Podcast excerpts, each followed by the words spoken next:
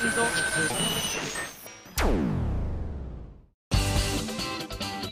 あさみのシンガーソングゲーマー。皆さんこんにちは。今休みの SSG 今回で188回目を迎えましたよ。ということでこちらのメールから紹介したいと思います。ハンドルネーム源一郎さんです。どうもどうも。今井さんスタッフさんこんにちは。こんにちは。最近 SSG の存在を知りポッドキャストで101回目以降の放送を全て拝聴させていただきました。そうなんですよね。101回目以降はポッドキャストでありますので。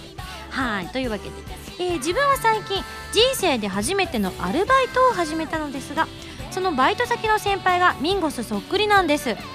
わからないことばかりで仕事はきついですがミンゴスそっくりの優しい先輩に助けてもらっているのでまるでミンゴスと一緒に働いているかのようでテンションマックスで働けます。これはもはやミンゴスのおかげ。どうも。はい。はい。そうです。私のおかげです。えーいつもありがとうございます。なんかおかしいけど。いえどういたしまして。これからも SSG 拝聴させていただきます。頑張ってくださいね。といただきました。なるほど。私の力ではなく私に似た素敵な方の多分素敵な方のお力で でもまあミンゴスのおかげと言ってくれるなんて源一郎さんも優しい方ですよね。私もそんな人でありたい。ありがとうございます。またあのメール送ってくださいね。続きまして新海 P さんからです。ありがとう。ミンゴさんこんにちは。こんにちは。沖縄でのアコースティックライブお疲れ様でした。そうなんです。先日や終わりました。もうなかなかあのあの終わってからねあのな前なんです。前なんです。まだ放送上ではあれなんですけどって言ってましたけどついに私も沖縄アコースティックライブ経験してまいりました。えー自分は予算やら何やらの都合で残念ながら行くことができなかったのですがその代わり友人たちと箱根へ旅行に行ってきました。箱根へ行くのは初めてだったのですが宿へ泊まって温泉に入り帰りは美術館なんかを見てきたりしてそれはもうすっかり満喫してしまいました。頭の中ではずっと「箱で温泉温泉」が繰り返しリピート。あの作曲した本人が忘れているのでそんな繰り返しほどリピートしなくても大丈夫です。すいませんでした。えーそれにもちろん車や宿泊先やらでトランプをやりつつもずっとミンゴスの曲を流し続けたりして友人たちをしっかり洗脳してきましたよ。今回僕は SSG のボーナスステージが、えーそうだったんですが何かを思い出して、えー重ね合わせたりして旅行先でニヤニヤできるのってなんだか素敵ですよねと長くなりましたがお体に気をつけて頑張ってください。ではということで沖縄に来ることができなかった方が箱根ステージを聞いてくださって箱根に行ってくださっているというそれだけでもちょっとね嬉しゅうございます。はい番組のね後半では今回沖縄行ってきましたって方からも本当にたくさんメールいただいたのでご紹介してまいりたいと思いますのでね楽しみにしててください。はい、えー、たくさんメールありがとうございます。それでは次のコーナー行く前に CM です。どうぞ。アートリー・ベインのフォースシングル「かげろう」が好評発売中。タイトルチューンの「かげろう」は「戦乱神楽バースト」「グレンの少女たち」エンディング。カップリングの月限は「コープスパーティー 2U」エンディングになっている。時を経て奏でる二つの旋律が君にささやく。今井あさみの3枚目のアルバム「プレシャスサウンズが11月28日に発売です。2012年私の音楽活動がたっぷり詰まった音のあふれる素敵なアルバムになりました。ブルーレイ付き限定版には新曲のミュージックビデオも入っています。ぜひいろいろな音を感じてくださいね。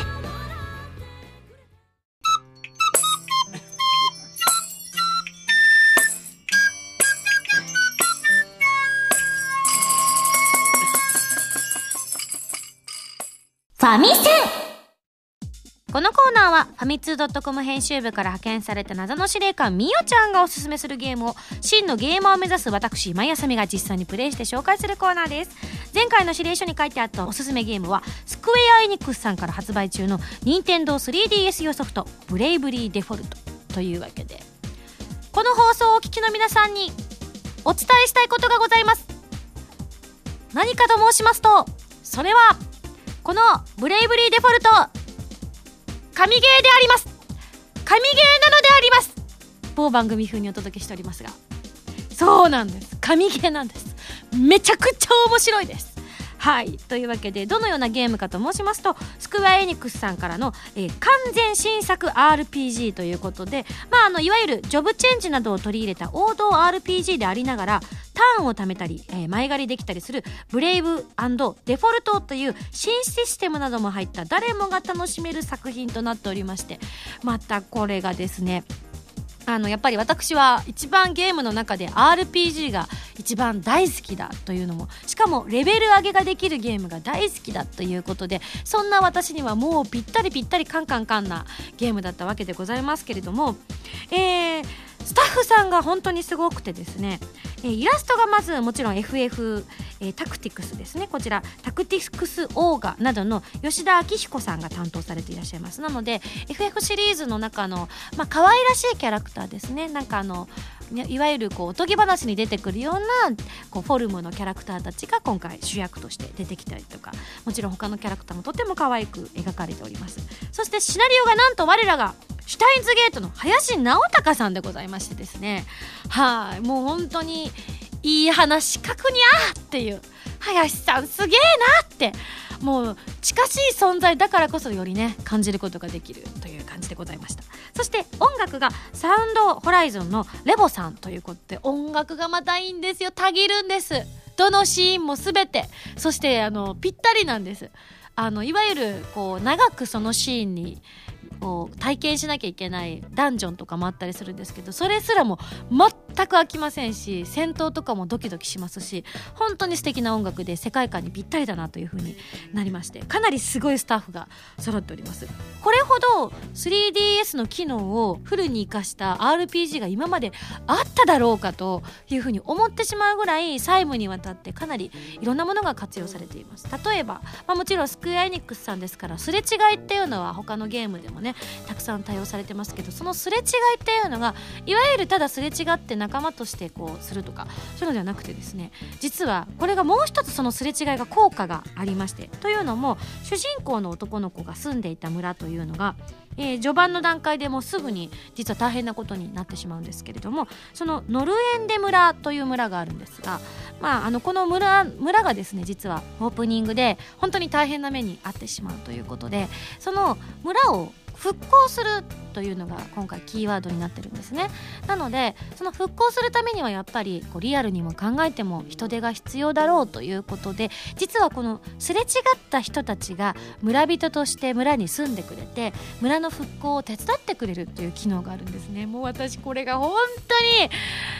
楽しくてこの村の復興というシステムを考えた方は本当に私はすごいなと思ったんですけれども私たちもやっぱりこの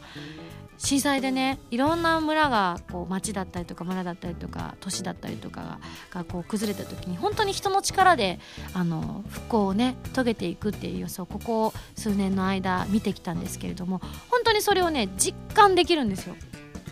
それを彷彿とさせるようなあの人が多く集まれば集まるほど村の復興も早くなったりとかあのゲットできるアイテムも変わってきたりだとかそれよりも何よりもすれ違った時のあの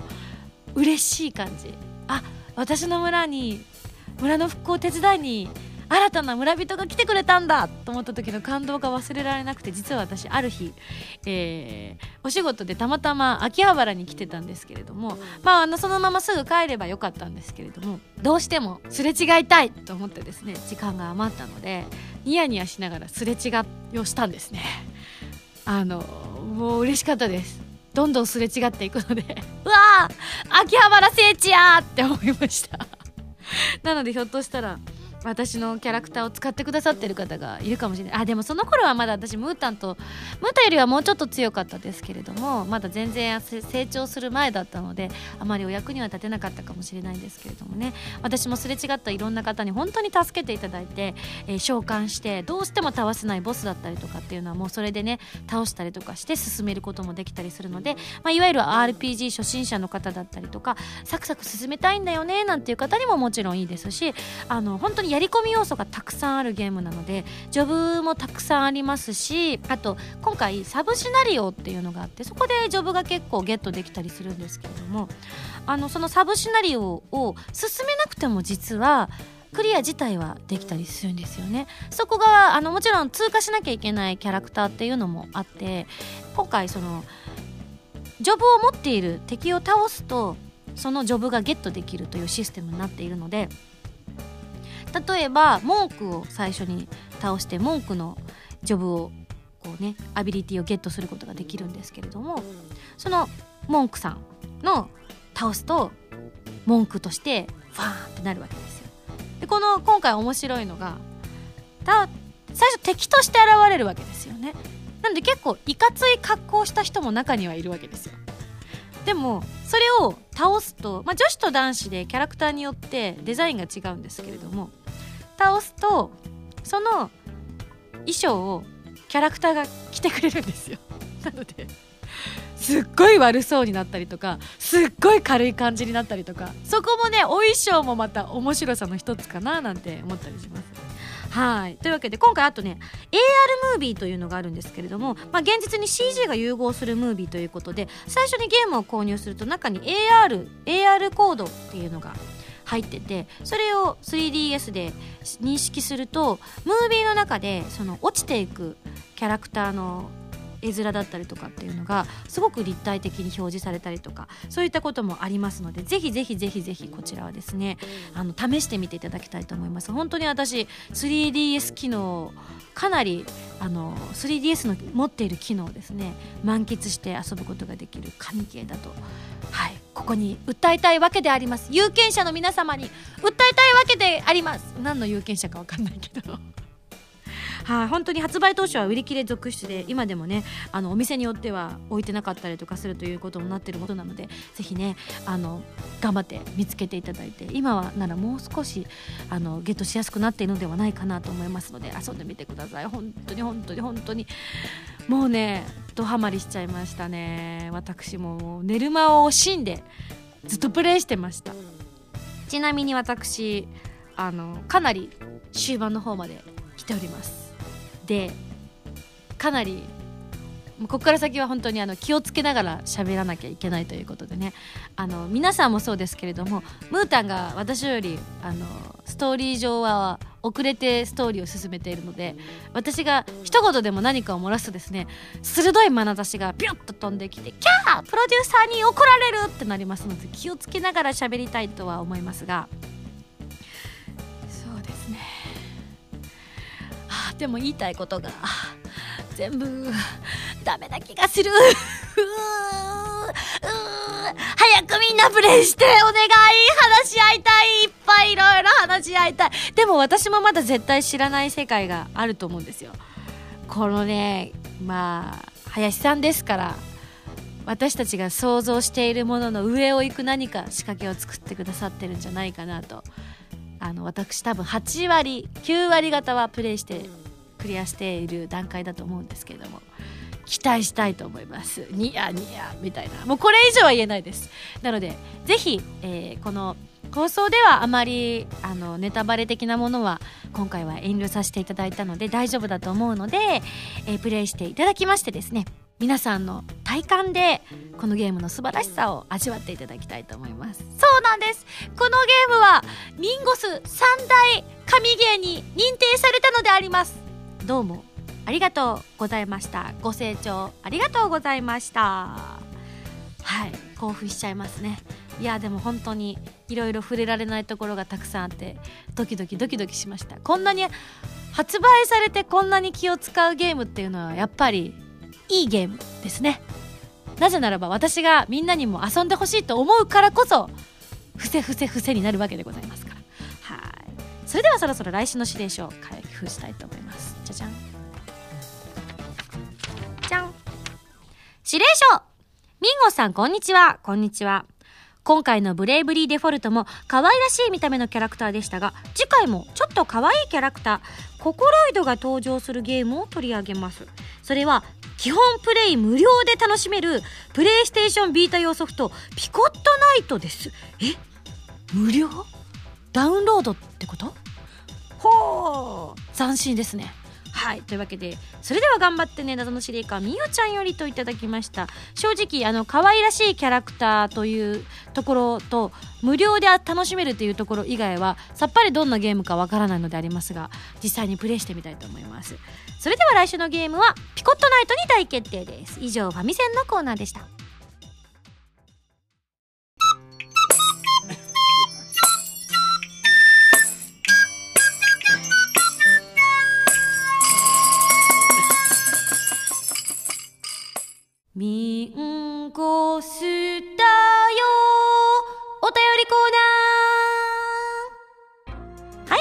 ナーはたくさんお便りが届いた時に入ったり入らなかったりするお便りコーナー今回は沖縄のライブの感想を中心にお届けしていきたいと思っております。はいじゃあまずはこちら。レイナウドンさんからいただきました。ありがとうございます。ミンゴスはじめまして。はじめまして。え11月10日の沖縄でのライブ参加しました。ミンゴスのライブは初めてでしたが最前列の席で見ることができ最高でした。おお最前列どこだろう?あの最前列には今回15人ぐらいの方と20人ぐらいかな？とあと岩がいたんですけど。岩ではないですね。一番大きなお客様は岩ですねなんて話もしたんですけれども。あの洞窟の自然を利用したこうライブ会場だったので岩をもともとどけることができないということでね。はい。面白い会場だったんですが、はい、今回実は洞窟ライブとずっとこの SSG でも言ってたんですけれども現地に行ってみると実は遺跡ライブだったということが判明してね大興奮だったんですね。1万2000年前の人骨が発見されたということで、えー、先谷堂、えー、遺跡というふうに名前がついたばっかりのところで私のライブができたということで遺跡ライブ行いました。はい、えー、会場は自分の家からすぐ近くということもあってえー、余裕をかましていたらなんと物販が売り切れてしまい買えなかったことがとても残念でした。そうだったんだね。ごめんね。そっか。ありがとうございます。うちもでスタッフもですねあんなに好調で物販が売れるとは思いもよらなかったので本当にあの感謝感激しております。あの、ね、買えなかったって方も結構いらっしゃったみたいなので逆に申し訳ない思いだったんですがねあの沖縄まで運んできた物販だったのであのいっぱい売れ残ったのを持って帰るほど寂しいことはないっていう私たちの昇進心がちょっと出ちゃったのかもしれないです。あの本当に嬉しかったです。ありがとうございます。えー、今度は絶対に物販も買いたいと思いますので沖縄ライブまたやってください。お願いしますといただきましたよ。嬉しいですね。そう言っていただけると。えー、またサードアルバムも絶対に買います。ライブのアンコールの時にミンゴスが喋ったことが私の出身である沖縄がミンゴスのパワーになったということでとてもとても嬉しかったです。これからもミンゴスの力になれる一ファンとして応援しています。といただきました。嬉しいです。ありがとうございます。ねあの本当に沖縄のにお住まいの方からこう全国各地から集まっていただいて本当に素敵なライブになったと思います。環境もさることながらやっぱり多くの方が来てくださってあの本当に全スタッフがもう本当に感激していらっしゃいました。とても皆さんねあの礼儀正しいこう感じでね例えば並んでくださったりとかしてくださったので私も本当に鼻が高かったです。ありがとうございます。あとまたこちら沖縄の方ですね。とある南国の大学生さんです。今井さんはじめまして。初めてお便りを送らせていただきます、えー、アコースティックライブ参戦しました。地元民である僕は初の沖縄ライブをずっとずっと心待ちにしていました。ライブではかなり後ろの方の席だったのですが今井さんの生歌に圧倒されながらも観客の皆さんと一緒になって聴いたり手拍子をしたりしました、えー、またあのこちらの方も言ってくださってますね。あら嬉しい。アンコールの最後に語った皆あの今井さんの言葉が重く突き刺さり帰りの車中で自分の人生の今後を考えさせられたりと楽しかった意味でも、えー、感慨深い意味でもいいライブでした。といただきました。ぜひまた沖縄でライブする機会があれば、えー、開催してほしいなと思ってます、えー、その時はプレゼントでもらったトンボのバッジ胸につけて参戦したいですといただきました。そうなんです。今回実はですね、えー、私のリアルパパリンパパなんて呼んだことないんですけど、えー、お父上がですねあの今回沖縄でライブをするという話を先日山口でね、えー、KRY さんの方のライブに行った時にこう父に話したところですね。父が実は本当に昔から趣味で作っている、まあ、あのトンボの針金で作ったアクセサリーというのをずっと趣味で作ってましてもう何年にもなりますけど。であの定年退職もしているのであのずっとこうボランティア活動みたいなのをした時に子供さんだったりとかにあげるととても喜ぶということで本当にね趣味で作ってるものだったんです。でもそれをうちのそのスタッフだったりねにもくれたんですけどその時にとてもあのスタッフのみんなも喜んでくれて、えー、これお父さんたくさんあるんだったらね何かできたらいいですねみたいな話をしたらうちの父あのすごいお祭り気質なもので ちょっとねすぐ前に受けちゃってすいません。ありがとうございます。いい父なんです。ありがとうございます。それであの今回プリシャスサウンズのこうイメージで作ってほしいなって私が言ったら作ってくれたトンボだったんですね。でどこで配ろうかなんて言った時に沖縄のライブに来てくださった方分ぐらいだったらうちの父でも作れるんじゃないかなと思って。お父さん沖縄にライブにねもちろんあの沖縄に今回私は感謝の気持ちを持ってライブしに行くし、えー、またね日本各地から来てくださる方、ね、遠いところから来てくださる方も多いからその、まあ、今池からの感謝じゃないけど人数分作ってくれることは可能かなって聞いたら2日で作りました。びっくりした。おそらく300ちょいだったと思うんですけどね作ってくれた量っていうのもうすぐ作ってすぐあの東京の方に送ってくれてお父さん嬉しかったんだろうなとは思ったんですけど。ちょっとあの針金もそんなに強い針金ではないのでねあの皆さんつける時はすぐ形も変形しちゃうかもしれないのでお気をつけいただきたいと思います。ちなみにミンゴスは青のトンボをつけてたんですけれども本番中も。以前もらったやつだったんですがあのライブが終わってパッて見たらどこかで多分ぶつけたんでしょうね。トンボが何でしょう。ただの針金に戻ってました。ガーみたいな。お父さんって思って。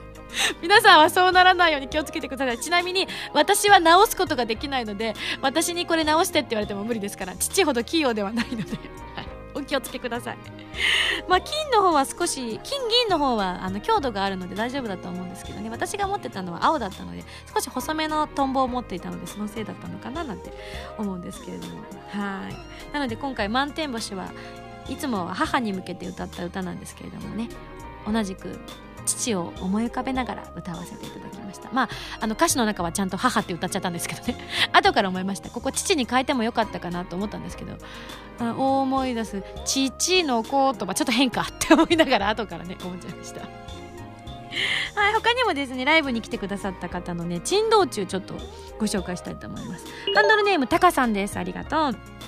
えー、素敵な出来事があったのでご紹介させていただきたいと思いました。ということで、えー、自分は一人でのライブ参加だったのですがライブ開始前に隣の席の方々と初対面だったんですが意気投合して話している時に、えー、時間通り8時半に終わっても人が多くてバスに乗れないかもですねなんていう話をしていました。そうなったらまあ3人でタクシーに乗ってみんなで出ましょうよなんていう風に話をしていたんですよ。あちなみにミンゴス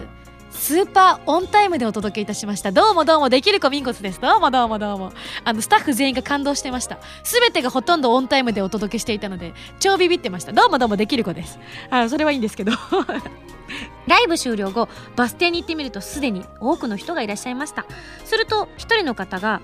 アラグスクというバス停なら21時20分に那覇バスターミナル行きというのがあるのでそっちまで歩いて行ってみますかという話になりました。なので3人で歩いて向かうことにしたんです。その後いろんな話をしながら10分くらい歩いてバス停について時刻表を確認していると前に1台の車が止まり車の中から声が聞こえてきました。どこまで行くの、えー、僕たち。那覇バスターミナルです。と言うと、えー、おばさんね用事があって近くまで行くからそこまででいいなら乗せてってあげるよと。なんと見ず知らずの僕たちを車に乗せてくださったんです。えー、車の中で話を聞いているとその乗せてくれていた方、えー、おば様のですね息子さんが、えー、今回の今井さんのライブに行っていたらしくライブ帰りなんだろうなと思って声をかけてくださったとのことでした、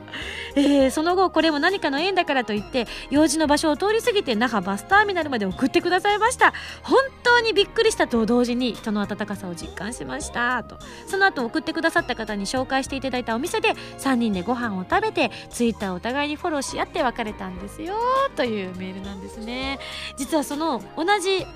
この珍道中を経験されたりょうさんからもいただいてます、えー、今回一緒になったんですよっていう風にね書いてあるんですけれども、えー、自分は前の大きな石のところで見ていたのですがあの石はきっとパワースポットのような気がするんです。あの石がなければきっと隣になった2人と出会うこともなく心温まる経験をすることもなかったんじゃないかなと思いました。ということで、えー、一番大きな観客と私が言っていたあのお石は神様だったということですね。いやそしてライブ楽しかったですといただきました。とってもいいお話ですよね。で今回なんかあの3号さんがこう那覇からですね会場に向かう途中に民族バスを見つけて大興奮されていらっしゃったということでねあのいろんな方がこうバスをチャーターして何とかしてね来てくださったりとかっていうのをねしてくださっていたというのを私もねこう伝え聞いておりましたので本当にあの嬉しいなって思いました。いやそれにしても本当にすごいとこでライブさせていただきましたよね。まあさっきもちょっと言いましたけれども洞窟ライブ改め遺跡ライブっていうことでねえあの私がこの遺跡にこうなんだろう遺骨というか1万2000年前の、えー、骨が出てきたよっていう情報を聞いたのが私のライブをする本当に数週間前だったのでえ？これライブ中止になっちゃうんじゃないかななんてドキドキしたんですけれどもそんなこともなく本当にあの発掘作業の現場のすぐ隣でライブをするという前代未聞の二度とこんなこと経験できないだろうということをね体験させていただいたんですよね。であのもちろん、えー、今回私が、えーライブをさせていただいた洞窟の中もちょっと中を見せていただいたりとか他にもあの皆さんが来たカフェが普段あるところ以外にも中に洞窟があるのでねでお時間ある方は是非ねまた行った時とかにそちらの方も見ていただきたいななんて思ってるんですけれども幻想的とは本当にこのことかって思いました。今回お衣装をどんなのにするのかすごく悩んでたんですよね。色はなんとなく白っぽいものにしようとは漠然とは思ってたんですけどただあのどんな雰囲気が合うのかななんていうふうに現地を私は見たことがあったわけではなかったのでもうこああでもないこうでもないああでもないみたいな感じでこうファッションショーをねこう何度も何度も衣装を自分で合わせてプロデューサーに送りこんなのどうですかこんなのどうですかみたいな。ただ本当にあの返事が返ってくる前にどんどん新しいのを送りつけるみたいな こんな雰囲気どうですかみたいな感じでこうね試行錯誤しながら選んだんですけれども本当に自分で言うのもなんですけども本当にぴったりだったなと。あの青いお花の冠をつけていたんですけれどもそれがあの後で写真を見せていただいた時にあの光がちょうどねそれに当たって本当自分で言うのもなんですけれどもだから洞窟の女神的なああ言い過ぎた今みんなが口を押さえたすいませんでした言い過ぎました申し訳ないです本当すいませんでした。ただそれぐらいの雰囲気雰囲気があの雰囲気名人になってたような気がします。それぐらい本当になんかぴったりだったなと後から自分でも感じました。で音が本当にやっぱりこういわゆる人工的な建物の中で響く音と全く違う響き方をしてるんですよね。あの洞窟自体もまあいわゆる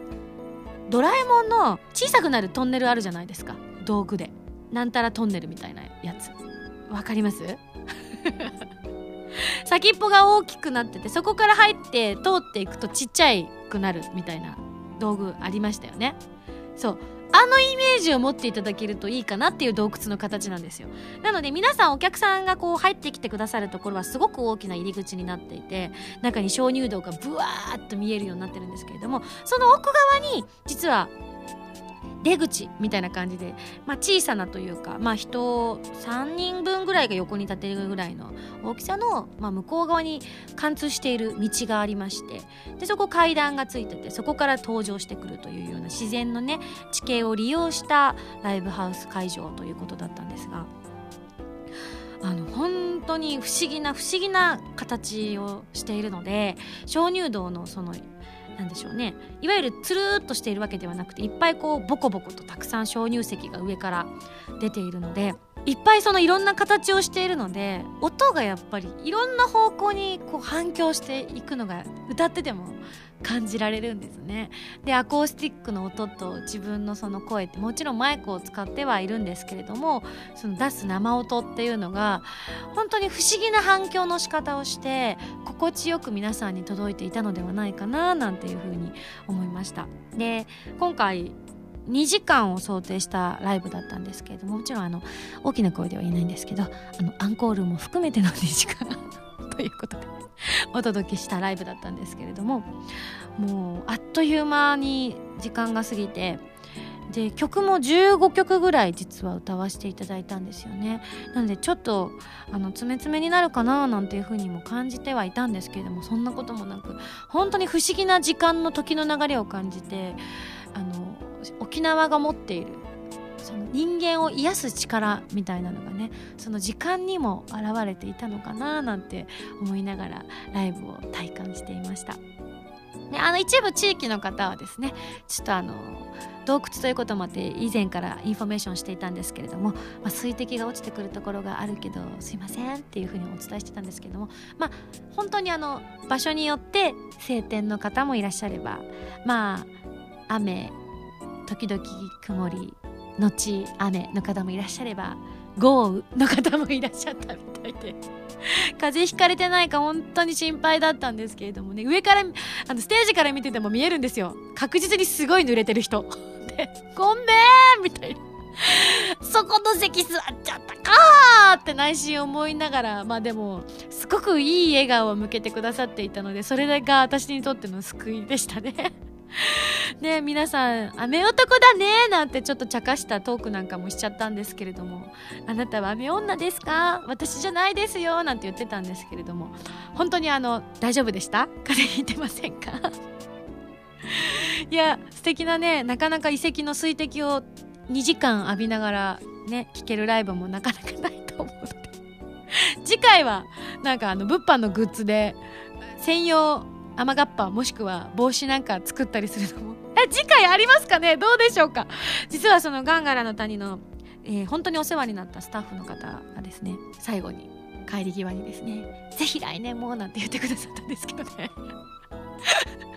なんか浜田さんとかは「はいぜひ!」っておっしゃってたんですけれども私は隣でビクビクしてました。自分はやりたいのは満々ですけども1回目だからこれだけの多くの方が来てくださったんじゃないのかしらと思いながら。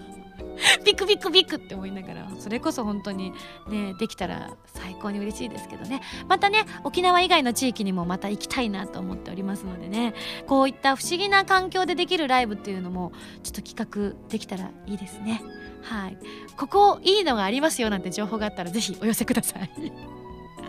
はい。他にもたくさん話したいことがあるんですけれども、えー、それはですねぜひ次回またお話ししたいななんて思ってますので楽しみにしててください。以上ミンコスだよ。お便りコーナーでした。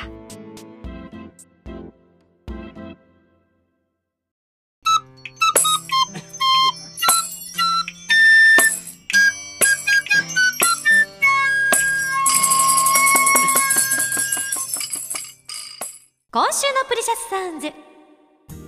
ー、このコーナーは11月28日に発売を迎える私のサードアルバム「Precious Sounds」の内容を改めて紹介する SSG で語ってみたのコーナーでございます。今のはですねあの Precious Sounds 風が残していった風でちょっとねお届けしたのではい。えー、発売直前ということでねアルバムのこう全体のコンセプトみたいなのを改めて皆さんにご紹介したいななんて思うんですけれども今回のアルバムは本当に音にとことんこだわって作らせていただきました。なのでタイトルになんと「サウンズ」「サウンド」「音」というですね言葉を入れ込んでしまうぐらい自信作のアルバムになっております。今までが自信がなかったわけではなくですね結果的に今回アルバムがですね1枚目の「カラーサンクチュアリ」2枚目の「アルバムハプネス」そして今回の「プレシャスサウンズ」で感覚3部作「カン」ということでですね、えー、視覚嗅覚聴覚と来たということでございます。そしてついに音にチャレンジしてみたという感じなんですけれども今回のその「プレシャスサウンズ」という楽曲自体が本当に音もとっても素敵で、え、多くの方に「この曲すごく好きです」なんて言ってすでに発売前から言ってくださってる方が多かったりしてるんですけれどもそれ以外に今回新曲また2曲入っておりまして「天空の炎ミラージェン」そして「僕から君に」こちらも全て本当に音とこう歌っているボーカルの音にもかなり気をつけながら歌わせていただきました。やっぱり長く音楽活動をやらせていただいているので自分もどんどんスキルアップをしていかなきゃいけないなっていうふうに思ってるんですね。でアルバムの制作っていうのが自分にとって一番スキルアップがこう目指せる場だったりするんですね。というのもシングルとかもちろん3曲入りとかだったりとかするともちろんレコーディングが3曲立て続けっていうことはあるんですけれども意外とそのこう何かの作品のタイアップだったりとかあの作品の作っている時期によって離れていたりとかするので一気にドドドドドッと作品を撮ったりするっていうことはもちろんシングルではそんなにないんですね。ただアルバムになると本当にもう決められた日数の中でドドッとレコーディングをすることになりますのでここが一番自分の中ではスキルアップができる期間だというふうに思っているんですね。なのでボーカルもこう他の楽器の音がどんどんスキルアップしてくださっている中自分を取り残されないようにボーカルの聞き音っていうのにも自分の中でもすごくこだわらせていただきました。はい。プレシャスサウンズでは何かこう気高い感じをイメージさしましたし「天空の炎」では情熱的な女の心を表現しましたし僕から君には、えー、優しさを表現させていただきました。なのでぜひぜひ本当に発売直前ということになっていますのでまたねフルで聴いていただいて雰囲気の変わる曲なんかもあるかもしれませんのでぜひぜひ楽しみにしていただきたいと思います、えー、来週以降もこのコーナーを使って通常版の例えばライブ音源などについてのお話なんかもしていきたいななんて思思ってますので楽しみにしててくださいね。以上今週のプレシャスサウンズのコーナーでした。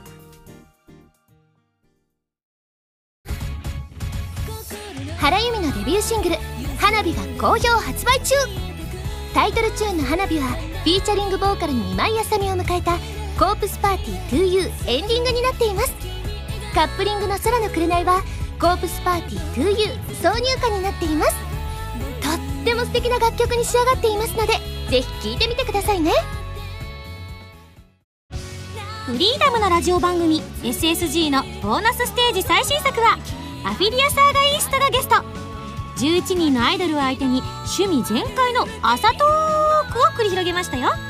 バロックの新曲も入った今井あさみの SSG アフィリアサーガステージはドキドキ疾風陣雷編とワクワク天地創造編の2種類で好評発売中です。一緒にリア充しないでアフィリア充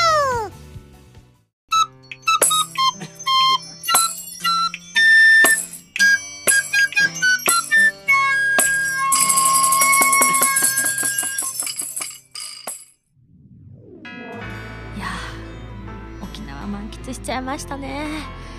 もちろんライブも本当に楽しかったんですけれどもやっぱり沖縄は癒されます。行っただけでなんかすごく元気になったような気がしました。何やらね巷ではすごく風邪も流行ったりとかしていててあのステージから見ててもマスクされてる方もいらっしゃったりとかいたんですけれどもね。はいこれから冬にかけてまたね寒くなってきますのでお体には十分気をつけてご自愛くださいませ。はいというわけで、えー、ここで皆様にお知らせをいくつかさせていただきたいと思います。ついに3枚目のアルバム「プレシャスサウンズ」来週発売でございます。お待たせしました。よろしくお願いします。ぜひ予約してください。まだ間に合うと思います。なかなかこう私のアルバムなんかはね手に入らないんです。なんかお店で売ってなかったんです。っていうご報告なんかも受けるんですけども予約をしていればその心配もございませんのでなんちゃってなんちゃって。よろしくお願いしますね。またあの番組ではちょっと時期的に前後するかもしれないんですけど皆様からの感想なんかもお待ちしております。えー、またそのアルバムの表題曲「Precious Sounds」でお便りを募集しています。募集しているのは私が Precious Sounds 風が残していったの歌詞に込めた裏テーマ現在視聴できる1番を聞いて予想してください。当選者の中から5名様にプレシャスサウンズの iPhone カバーをプレゼントしますよ。ということでなんと締め切りは本日深夜でございます。なのでまだまだギリギリまで粘っていただいても結構です。だからといって寝ちゃって結局送りそびれるということのないように気がついた時、え送りたい時にですね送っていただければと思います。現在まだねあのー5名定員に至っていないようですよ。うわあどうしよう。せっかく用意した5個が余ってしまう。頑張ってみんな当ててください。はいというわけで私も楽しみでございます。えー、そしてそして私のフィフスライブが12月22日に開催されます。追加公演の方も大決定いたしまして、えー、2013年2月9日土曜日仙台2013年2月15日金曜日大阪となっております、まあ、あの詳しいライブの例えば会場だったりとかチケットなどの情報は私の 5PB オフィシャルホームページか SSG のページをご覧くださいね。楽しみです。大阪はもちろん仙台はねライブとしては初めての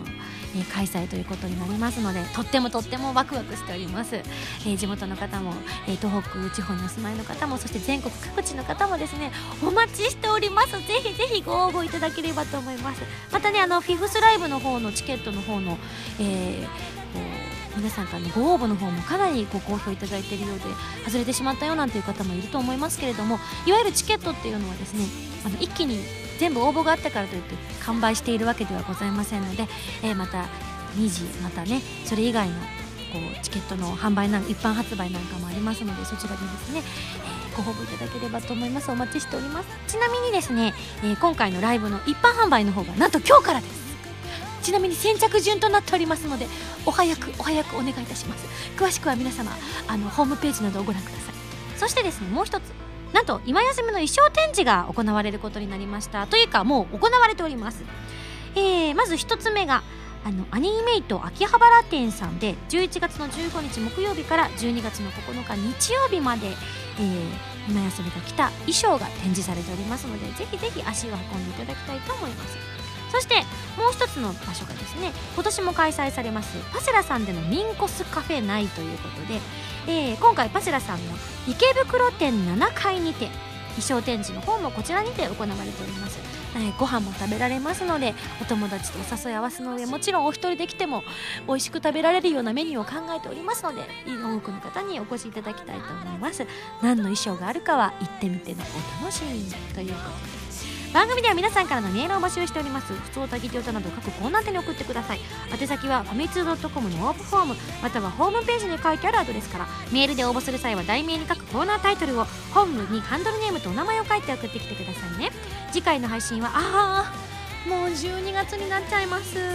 2012年12月1日土曜日となっております。えー、タワレコさんの発売イベントの翌日ですね。どんな感じになったのか私も楽しみにしておりますよ。はい。